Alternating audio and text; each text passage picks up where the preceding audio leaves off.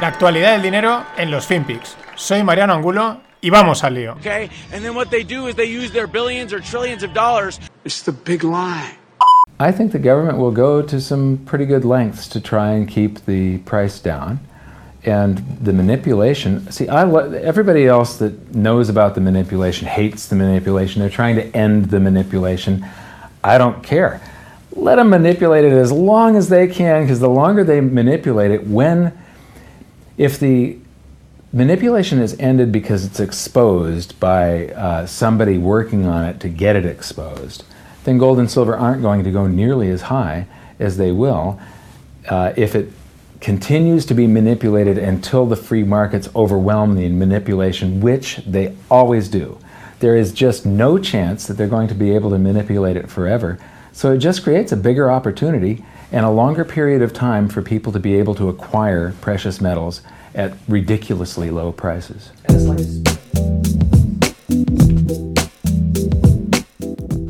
Hola, no financieros. Arrancamos semana. Este que oíamos, que oíamos era Mike Maloney, fundador de goldsilver.com, pues una web y una empresa para comprar y vender mm, metales preciosos. Este es un vídeo de hace 10 años en el que habla del de mercado de la plata que está manipulado. Pero es un tío que entiende de qué va el juego, ¿no? No va con rollos idealistas y tal. Dice, bueno, si lo quieren manipular, que lo manipulen, que hagan lo que les dé la gana. Dice, es parte del juego, esto es así, son grandes manos, en pocas palabras. Bien, dice, pero tampoco puedes estar manipulando un mercado eternamente. Y eso también, dice, da oportunidades, como bien dice, de poder comprar metales preciosos, como en este caso habla de la plata, pues a unos precios muy buenos. Es verdad que este, de esto es de hace 10 años, de momento ahí está. También es verdad que esto mismo de, que la plata está muy bien de precio, porque está a unos 25 dólares, eh, pues no sé si es la, onza o la libra o lo que sea. Mm, eh, lo dice también Robert Kiyosaki, el de Padre Rico, Padre Pobre, dice que a él le parece que lo lleva, hay en varios vídeos que lo he visto que dice, hace ya antes de que empezase esta movida, que le parece que es, un precio buenísimo. La verdad es que no está nada mal, ¿no? Y recordemos que es como, entre comillas, la alternativa al oro, ¿no? No es tan preciado, tan valioso como el oro, pero también se ha utilizado muchas veces como una moneda, como una reserva de valor, por, también por sus propiedades, ¿no? El tema de la plata viene porque eh, seguimos aún, sigue coleando lo de GameStop y parece que a finales de la semana pues decían, bueno, pues ahora vamos a pampear, vamos a atacar a la plata para porque están cortos, vamos a reventarlos. Bueno, mm, lo que ha pasado hoy es que sí, la plata ha subido, pero tampoco podríamos decir, eh, ¿no? O sea, no, la cosa no, no, ha cuajado, no ha tirado, yo creo que todo lo que debería haber tirado comparado con lo que pasó con GameStop, lo cual era bastante previsible en parte porque la plata es un mercado, ya son mercados de commodities, son mercados muy grandes, pero muy muy grandes y ya empiezan a ser más complejos. No es como GameStop, una acción de, baja capitalización, de pequeño tamaño, digamos, la, cotización, en el que hay pocas acciones. Es como puedes arrinconar muy bien la, cotización. Aquí no, aquí es mucho más, más bestia.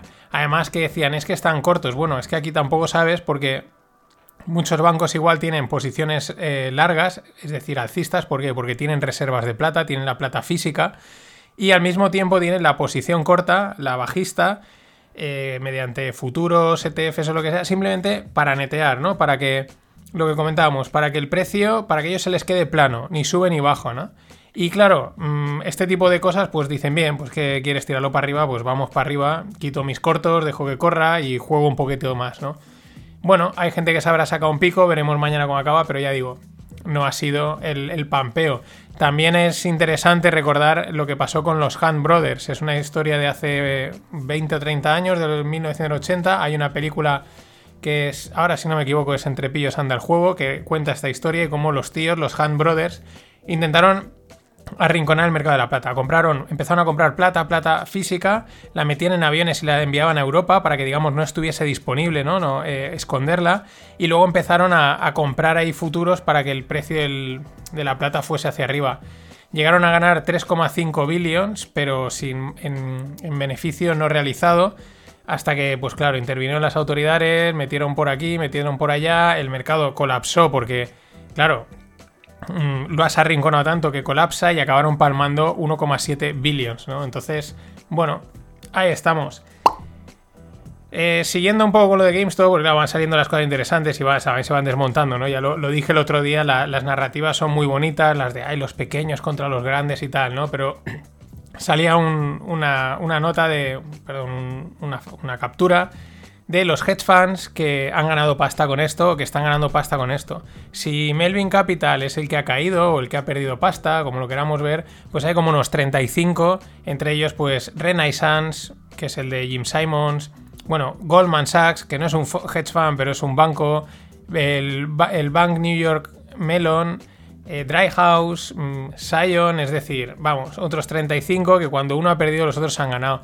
Lo cual, pues bueno, aquí hay gente que dice, aquí habrá que ver quién ha movido todo esto. Porque también salía la noticia o salía la información de que en el foro este de Reddit pues estaba inundado de bots.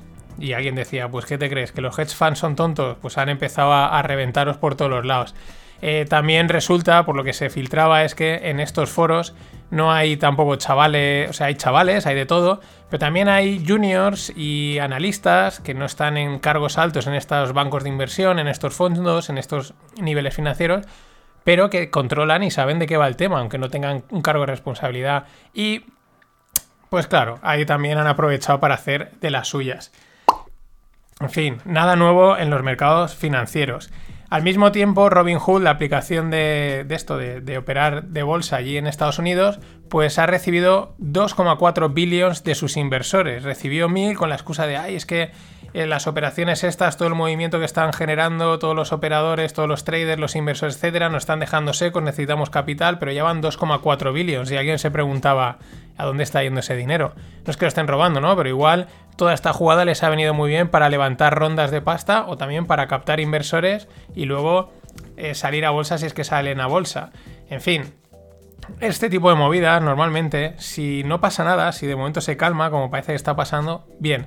Si van a mal, esto ¿cuál es el problema? Que acaban derivando en restricciones, más regulación, meterle más manos a los mercados, pero para que, para que penalice a los pequeños, para que perdamos opciones de invertir y opciones de hacer cosas. Y al final aquí han ganado los cuatro de siempre. En fin, pero esto ya lo sabíamos, ¿no? Grescat, que es una Grescat es, creo que es algo de Cataluña también, es no sé qué, pero no tiene que ver. Este caso es una agencia o una empresa que se dedica a la inversión macro, así a nivel mundial. Y bueno, pues la cantinera que ya llevamos oyendo, ve eh, la burbuja bancaria china, o sea, ve en, en, los bancos chinos una burbuja cuatro veces mayor que la del 2008. Pero esto es lo de siempre, China es China, es algo opaco, vete tú a saber qué está pasando. Y siempre sí, cantos de sirena de burbuja en China, va a petar su inmobiliario, va a petar sus bancos, va a petar la deuda. Ya, pero ahí están. Pero bueno, lo vamos comentando. Y siguiendo con China, el un fondo activista llamado Elliot, y ahora os explico lo que es el fondo activista, eh, cierra sus oficinas en Hong Kong, que eh, podríamos decir que era como un paraíso pues, eh, del libre comercio, ¿no? También permitido por China, porque los chinos cuando les interesa el comunismo lo dejan ahí escondido y miran hacia, y miran hacia el capitalismo más radical que haya. Pero se piran de Hong Kong, porque claro, en Hong Kong está ya China metiendo mucho la mano, ya no está, está empezando a dejar de ser lo que era, y se van a, a, Tokio, ¿no? Se van a Japón para poder pues, funcionar de una manera más tranquila. ¿Qué es un fondo activista? Pues podríamos pensar que es que se van ahí a las manifestaciones, que si Greenpeace, que si tal. No. Eh, son fondos que entran con mucha fuerza o con, en los consejos de administración de empresas, en, en aquellas en las que invierten, con ganas de cambiar las cosas, ¿no? De decir, oye, eh, este CEO lo está haciendo mal, ¿no? De darle una vuelta a la empresa. No tiene nada que ver con el, con el mundo eh, eco-friendly y estas historias, ¿no? Pero bueno, se pira porque, claro, en Hong Kong pues le van a meter mano por todos los lados. Y en el, en el ámbito internacional, nueva incursión, en esta vez sí, de un par de cazas chinos en la zona en la zona aérea de Taiwán, Taiwán también desplegó sus cazas para defenderse. Al mismo tiempo, golpe de Estado en Myanmar. Y esto al final, ¿a quién, ¿a quién le cae la patata? A Biden. Biden es su primera, podríamos decir, contienda o papeleta en el ámbito internacional. Ya decíamos el otro día, apuntaban a que la jugada de China está tanteando a ver Biden hasta dónde va a llegar. Y en lo de Myanmar es que estaban en un proceso de, de democratización, ¿no? Y parece que pues, no les ha gustado a los militares, etc. Y bueno, pues Biden ahora dice que, que hay que ver, revisar las sanciones que les habían levantado, ya que como están cumpliendo los, los pasos en el buen sentido, pues que había que levantársela. Lo más curioso de todo, no sé si lo habéis visto, es eh, la chica que está grabándose estilo pues eh, YouTube, eh, Instagram, se está grabando una clase aeróbic, ¿no? Y detrás se ve la frontera y cómo están llegando los tanques. Esto es el, los, los golpes de estado del siglo XXI. Y bueno, para ideas terroríficas, pues un, crack de ellas, ¿no? Bill Gates. Bill Gates está invertido en, una, en, una, en un proyecto relacionado también con, con, las universidades, que es aquellos que seáis fans de Los Simpson, os acordaréis de cuando el señor Barnes construye un disco para tapar el sol. Pues es muy parecido, tal cual. El proyecto es esparcir polvo en la atmósfera para bloquear el sol y así frenar el efecto invernadero.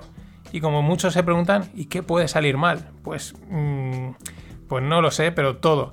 De hecho, van a hacer una prueba en Kiruna, en Suecia, en junio. En fin, esto es que es. Ya, Rózalo, eso, dices, es verdad, no, no, es terrorífico. Y lo que es también curioso, que siempre están ahí, bueno, curioso y también terrorífico, porque está claro que cuando te venden algo todo muy bonito, pues. El timo de Greenpeace. Esto me lo pasaban el otro día por, el grupo de Telegram, un, hilo de Twitter fascinante. O sea, Greenpeace en 2001 funda una empresa para suministrar energía verde en Alemania, principalmente. Porque nadie lo hacía, nadie suministraba energía verde. Ellos son una, pues una asociación o fundación, no sé qué, qué marco legal estarán. Y bueno, pues oye, nosotros traemos la energía verde, ¿no? Y lo que, trae, lo que pensaban traer era, o lo que han estado trayendo hasta ahora y siguen trayéndolo, es un gas que al final lo sacan de una mezcla entre de hidrógeno, que lo han generado a través de energía eólica, el biogás y gas natural venido de Rusia. Bien, y de ahí generan varios productos con el nombre ProWind Gas y entonces, bueno, pues etcétera, ¿no? Ya entra el punto de marketing, tal. El resultado es que el gas, todos los productos tienen entre un 89 y un 99% del producto de ese gas es gas natural venido de Rusia. Que igual por venir de Rusia pues es un producto verde y súper y super climate friendly, ¿no? Pero estas cosas que tienen esta gente, es que... Y bueno, Google y Ford se alían para reinventar la conectividad del coche y al mismo tiempo ayudar a la transformación de Ford, ¿no? Ford es verdad que eh, quizás no se ha prodigado mucho con respecto a lo mejor a otras marcas en este tipo de nuevas tecnologías y tal, etcétera. Pero bueno, se, alía con el más grande que Google tiene muchos frentes abiertos en esto del coche. Tiene muchos que si está Waymo por ahí, sus propios desarrolladores, etcétera. En fin, interesante y probablemente más presión para, para Tesla, más que nada por lo porque cotiza en la, en la luna de Endor.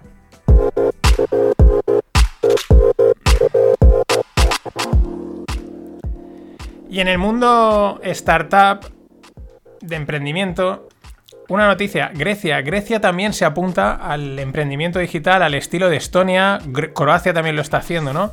Ponen facilidades a aquella gente que vaya allí, monte allí su empresa. Hoy también, hoy en día también, salvo que vendas fruta en una frutería, por así decirlo, pocas empresas no son digitales, pero en fin, favorecen ese, oye, esas nuevas dinámicas, esas nuevas formas de no solo de de vender, de crear negocios y de moverse por el mundo. Entre otras cosas, lo que dan es un 50% de reducción en los impuestos durante 7 años. Mientras en otros países pues estamos... Mm, ¿Saldrá el sol? ¿No saldrá el sol? Y nos van a comer la tostada. Y bueno, en relación con esto, Jacinto Fleta, que es el fundador de Flamingueo, de aquí de Valencia, que eran unos, unos flotadores súper chulos, y últimamente pues el tío se ve que eh, debe tener bastante tiempo libre y hace pequeños proyectillos online que los hace con, además, muy, bueno, los programa y justo a raíz de esto de, las, de los impuestos de Andorra y tal, de la movida de los youtubers que se han ido a Andorra, que sigue coleando y menos mal, pues ha sacado una, hay una, herramienta, os la dejo en la newsletter, muy sencilla, en la que entras y puedes ver el ahorro de impuestos.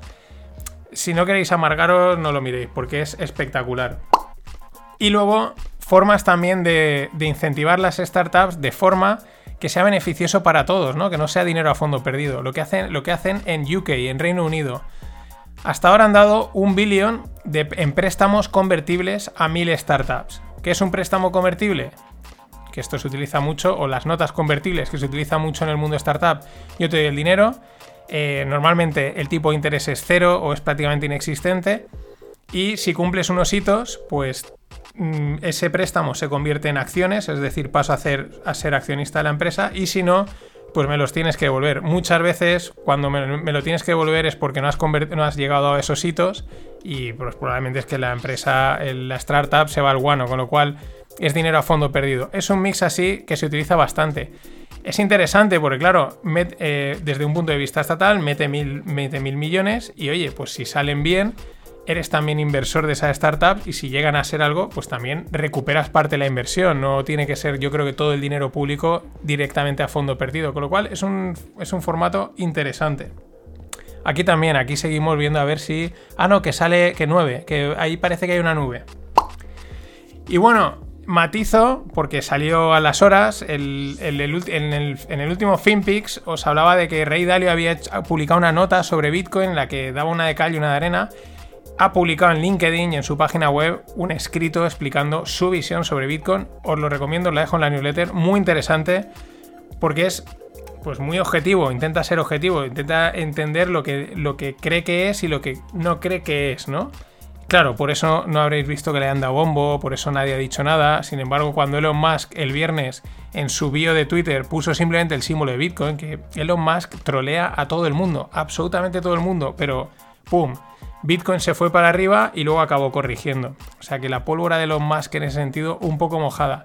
Pero bueno, volviendo a lo que dice Dalio, os recomiendo leerlo, no es muy largo y es muy interesante. Porque es un análisis de los que molan, ¿no? De los que no son dogmáticos en un sentido u otro. Él dice que sí, Bitcoin es una super invención, es hell of invention, es una invención buenísima, eso no lo dudamos nudo, nadie, pero dice, bueno, tiene sus dudas en cuanto a su volatilidad, a que como todas las tecnologías, que es que esto es de lógica, al final siempre hay una tecnología que aparece que es mejor, que te supera, ¿no? Y eso a él también le genera dudas sin conocer. Dice, es que esto ha pasado así históricamente. Y luego también, entre otras cosas, dice que él cogió dijo, bueno, pues eh, podemos estimar un poco la demanda futuro para intentar valorar el Bitcoin y cogió a su equipo de analistas y les dijo, a ver, generarme escenarios, escenarios de si Bitcoin ocupase el 10% de las carteras de los grandes inversores, el 20%, en fin, ese análisis también lo deja por ahí, ese ya es para café para muy cafeteros, pero lo que dice es que demasiada incertidumbre, demasiadas dudas en todos los escenarios. Puede que ganes o puede que pierdas y que eso le genera una cierta duda. Bien. India prohíbe las criptos, quiere prohibir las criptos. Esto al final es lo que decimos. Todos los estados al final van a intentar meterle mano. Es verdad que tú las puedes prohibir, pero la gente las va a seguir usando. Lo que pasa es que al final si puedes usar algo, pero no lo puedes usar en el sistema, ¿no? Si tú no puedes comprar nada con ellos, meterlas en el sistema, pues sí, bien, pero ahí. Y en esa misma línea, España ha salido por ahí una especie de borrador o algo así. No entiendo mucho la parte legal y tampoco desconecto. Pero en el que es un plan para las criptos y tal. Os dejo un hilo de Cris Carrascosa, que es una abogada aquí de Valencia, especialista en este tipo de temas, en el que desgrana todos los puntos mm, en pocas palabras. Meterle mano por todos los sitios que puedan. Esto es lo que hay. Hasta mañana.